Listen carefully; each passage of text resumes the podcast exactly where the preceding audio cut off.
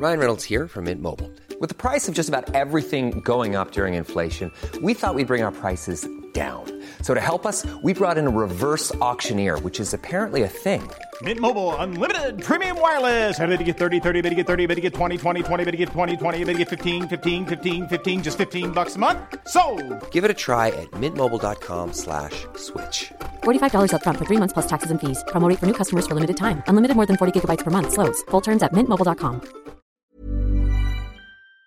Les tirs s'intensifient à la frontière entre Israël et le Liban depuis l'attaque du Hamas du 7 octobre. Des dizaines de milliers de civils ont été obligés de quitter la zone, que ce soit d'ailleurs côté israélien comme côté libanais. Et alors que l'armée israélienne continue son attaque à Gaza, on va en parler juste après, est-ce qu'une guerre pourrait éclater aussi entre Israël et le Liban? Salut c'est Hugo, j'espère que vous allez bien, c'est donc le sujet à la une des actualités du jour. Alors dès le 8 octobre, donc le lendemain des attaques meurtrières du Hamas en Israël, le Hezbollah, un parti politique islamiste libanais et allié du Hamas, a revendiqué plusieurs tirs contre Israël, Israël qui a alors riposté. Le Hezbollah, c'est donc un mouvement politique qui est très influent et très important au Liban, c'est aussi euh, une organisation terroriste selon l'Union européenne et de très nombreux euh, pays. Et donc les combats s'intensifient ces derniers jours dans le nord d'Israël, à la frontière avec le Liban, alors qu'encore une fois, pour que tout le monde situe, la bande de Gaza est elle située au sud d'Israël. Ce lundi encore, Israël a publié un communiqué disant que plusieurs échanges de tirs à la frontière entre l'Israël et le Liban avaient eu lieu, mais qu'il n'y avait lors de cette dernière attaque aucun blessé à signaler. Alors, selon le gouvernement israélien, c'est plus de 1000 munitions qui ont été tirées sur Israël par le Hezbollah depuis le 7 octobre en provenance donc du Liban. Côté libanais, le journal Le Monde estime que le sud du pays subit régulièrement plus de 30 tirs israéliens par jour. Autrement dit, il y a donc des échanges de tirs des deux côtés. Et à cause de ces tirs, eh bien, les populations israéliennes et libanaises qui vivent proches de la frontière ont dû être évacuées. Côté libanais, c'est près de 29 000 personnes qui ont été déplacées selon l'ONU. Et côté israélien, le gouvernement israélien estime que c'est plus de 70 000 personnes qui ont été évacués et qui vivent désormais dans des hôtels du centre d'Israël. Et en l'occurrence, même si on en entend moins parler, eh bien ces tirs, ils ont fait de nombreux morts. Au moins 90 personnes ont été tuées dans le sud du Liban pour la plupart des combattants du Hezbollah. On compte aussi 11 civils, donc 11 habitants, selon un décompte de l'AFP, en sachant que côté israélien, le bilan est de 6 soldats et 2 civils tués, d'après les autorités. Bref, les frappes s'intensifient ces derniers jours, mais pour autant, et le Liban risquent-ils d'entrer en guerre l'un contre l'autre? Eh bien, pour cela, il faut noter notamment un discours, le discours qui s'est tenu le 3 novembre de Hassan Nasrallah, le chef du Hezbollah, qui a tenu son premier discours en fait depuis l'attaque du 7 octobre. Lors de ce discours, il y a deux semaines environ, il estimait que la perspective d'une guerre totale était réaliste. Il avait aussi en quelque sorte menacé Israël en disant, je cite, vous commettrez la pire erreur si vous tentez une offensive contre le Liban. Quelques jours plus tard, le 11 novembre, il a à nouveau pris la parole. Il a promis que le front entre Israël et le Liban resterait ouvert tant que l'opération israélienne à Gaza était en cours. Autrement dit donc, tant que l'armée israélienne eh est présente à Gaza, le Hezbollah promet de continuer des frappes. Il a également affirmé avoir renforcé des attaques en utilisant notamment des nouvelles armes. Et face à cela, eh bien, le ministre de la Défense israélien a mis en garde justement le Hezbollah en déclarant, je cite, Ce que nous pouvons faire à Gaza, nous pouvons aussi le faire à Beyrouth. Beyrouth étant donc la capitale du Liban. C'est donc une menace évidemment extrêmement importante. Mais cela dit, une fois qu'on a dit tout ça, eh bien, selon pas mal de spécialistes de cette région, aucun des deux acteurs n'a réellement intérêt à déclencher une réelle guerre et un réel conflit entre les deux. Alors, comment l'expliquer? Déjà, des deux côtés, les deux pays ont sûrement en tête la guerre qui a opposé donc Israël au Hezbollah pendant l'été 2006. À l'époque, cette guerre de 33 jours avait mené à la mort de plus de 1200 personnes côté libanais et 160 personnes côté israélien. Par ailleurs, côté libanais, il y a plusieurs choses à savoir. Déjà, le Hezbollah est largement soutenu par l'Iran. Le truc, c'est que l'Iran en ce moment n'a pas forcément l'intention ou l'envie d'entrer en guerre directement euh, contre Israël. La raison, c'est que l'Iran négocie en parallèle avec les États-Unis un accord sur le nucléaire. Et donc, entrer en guerre contre Israël, ce serait une source de tension d'autant plus importante entre l'Iran et les États-Unis qui pourrait venir compromettre cet accord. Autrement dit, donc, l'Iran n'aurait pas forcément intérêt à pousser le Hezbollah à aller dans cette guerre contre Israël. Par ailleurs, autre élément qui pourrait retenir le Hezbollah d'entrer en guerre, c'est euh, les critiques au sein de sa population. En effet, certains soutiennent le Hezbollah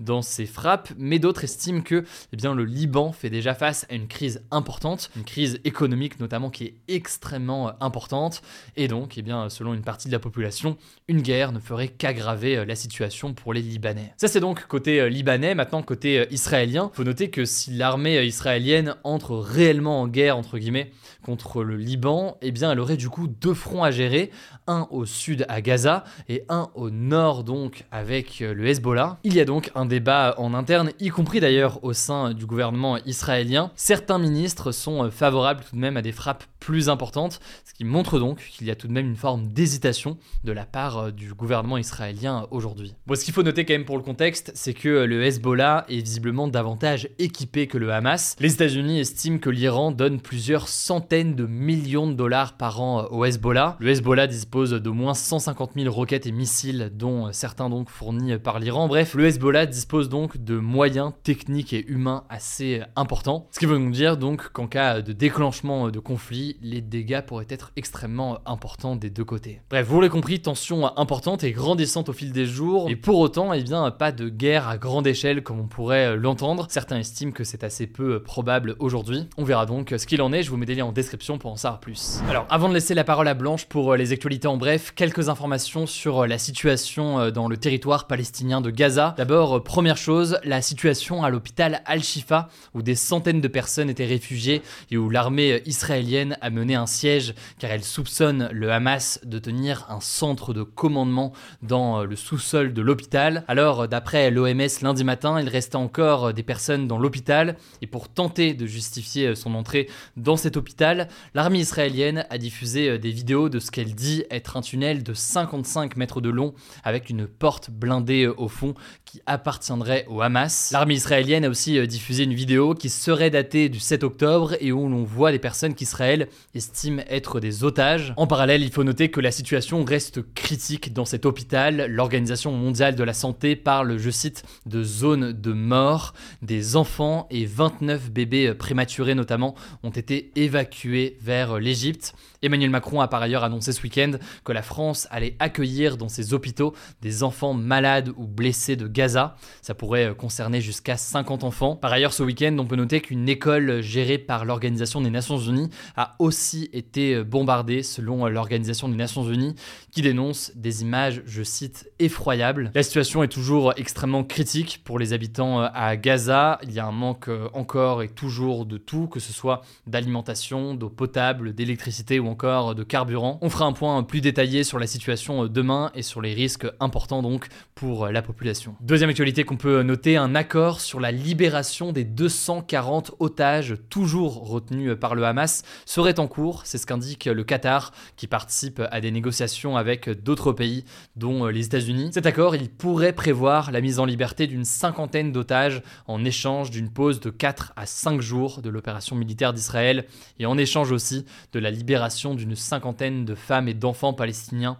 détenus dans des prisons en Israël. Cependant, le Hamas a démenti ce lundi l'imminence d'un accord. Autrement dit, tout cela reste très flou sur le sort donc des otages israéliens et étrangers détenus par le Hamas et alors que des milliers d'Israéliens ont manifesté d'ailleurs ce week-end pour demander au gouvernement israélien d'agir. On reparlera évidemment de tout ça cette semaine. Je vous laisse avec Blanche pour les actualités en bref et je reviens juste après. Merci Hugo et salut tout le monde. On commence avec cette actu. Une aide d'urgence de 600 euros minimum va être versée par la caisse d'allocation familiale, donc la CAF, dès le 1er décembre pour toutes les victimes de violences conjugales. Le but de cette aide, c'est de permettre de lever l'obstacle de l'argent pour une personne qui cherche à fuir son agresseur. Il faut savoir qu'en moyenne, une victime fait 7 allers-retours entre le moment où elle décide de partir de chez elle et le moment où elle part vraiment. Cette aide, elle pourrait être obtenue par téléphone ou en ligne entre 3 et 5 jours et son montant pourrait être augmenté si la victime a des enfants par exemple. Le nombre de victimes de violences conjugales total enregistré en 2022 a augmenté de 15% par rapport à 2021, selon les chiffres du ministère de l'Intérieur. 86% de ces victimes sont des femmes.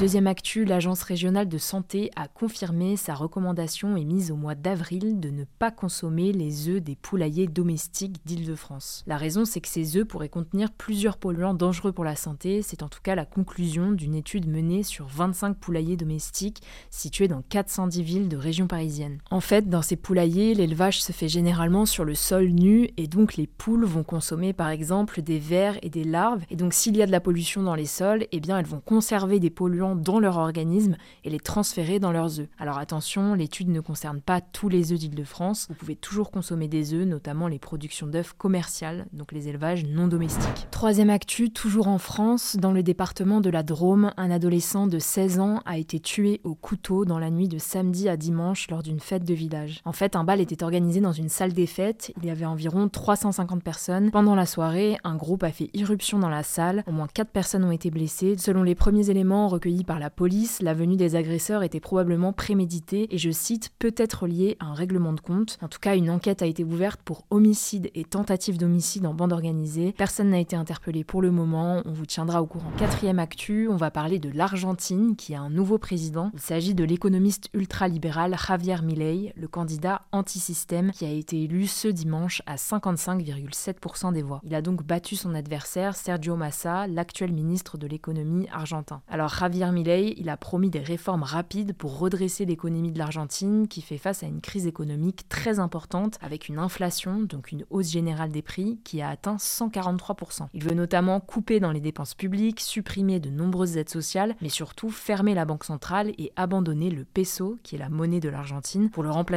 par le dollar américain. À noter qu'il est aussi connu pour ses positions climato-sceptiques, anti-avortement, et sa santé mentale inquiète également. Dans une interview, il a déclaré récemment entendre des petites voix à la télévision. Cinquième actu, près d'un an jour pour jour après le lancement du robot conversationnel ChatGPT, Sam Altman, le directeur général et cofondateur d'OpenAI, sa maison mère, a été licencié ce vendredi à la surprise générale. La raison évoquée par OpenAI, c'est que Sam Altman, je cite, n'avait pas toujours été franc dans ses communications avec le conseil d'administration, faisant entrave à sa capacité à remplir ses responsabilités. Suite à cette annonce, plusieurs responsables de l'entreprise ont annoncé leur démission, notamment le président du conseil d'administration, Greg Brockman. Finalement, on l'a appris ce lundi, Sam Altman a été embauché chez Microsoft, qui est un partenaire privilégié et un investisseur majeur dans OpenAI. Il dirigera une nouvelle équipe de recherche dans l'intelligence artificielle. En tout cas, l'histoire n'est pas prête de s'arrêter. Ce lundi après-midi, 505 des 700 employés d'OpenAI ont menacé de quitter l'entreprise et d'aller chez Microsoft si le conseil d'administration ne démissionne pas et ne fait pas revenir Sam Altman et Greg Brockman. On suivra ça. Sixième actu, à Rio de Janeiro au Brésil, une fan de la chanteuse américaine Taylor Swift est décédée pendant un de ses concerts à cause de la chaleur étouffante dans le stade. Cette affaire, elle fait beaucoup parler sur les réseaux sociaux ces dernières heures. Les fans présents sur place assurent que la sécurité refusait les bouteilles d'eau malgré les 42 degrés dehors et les 60 degrés ressentis à l'intérieur du stade. La sécurité aurait également refusé d'ouvrir le toit du stade. Selon le journal brésilien Globo, la fan en question, Ana Clara, a fait un premier arrêt cardiaque et a perdu connaissance pendant le concert, puis elle a été victime d'un deuxième arrêt cardiaque à l'hôpital où elle est décédée. De son côté, Taylor Swift s'est dit dévastée et a décidé de reporter son deuxième concert au Brésil qui avait lieu le lendemain. Elle a expliqué sur Instagram que, je cite, la sécurité et le bien-être de mes fans, des autres artistes et des techniciens doit toujours être prioritaire.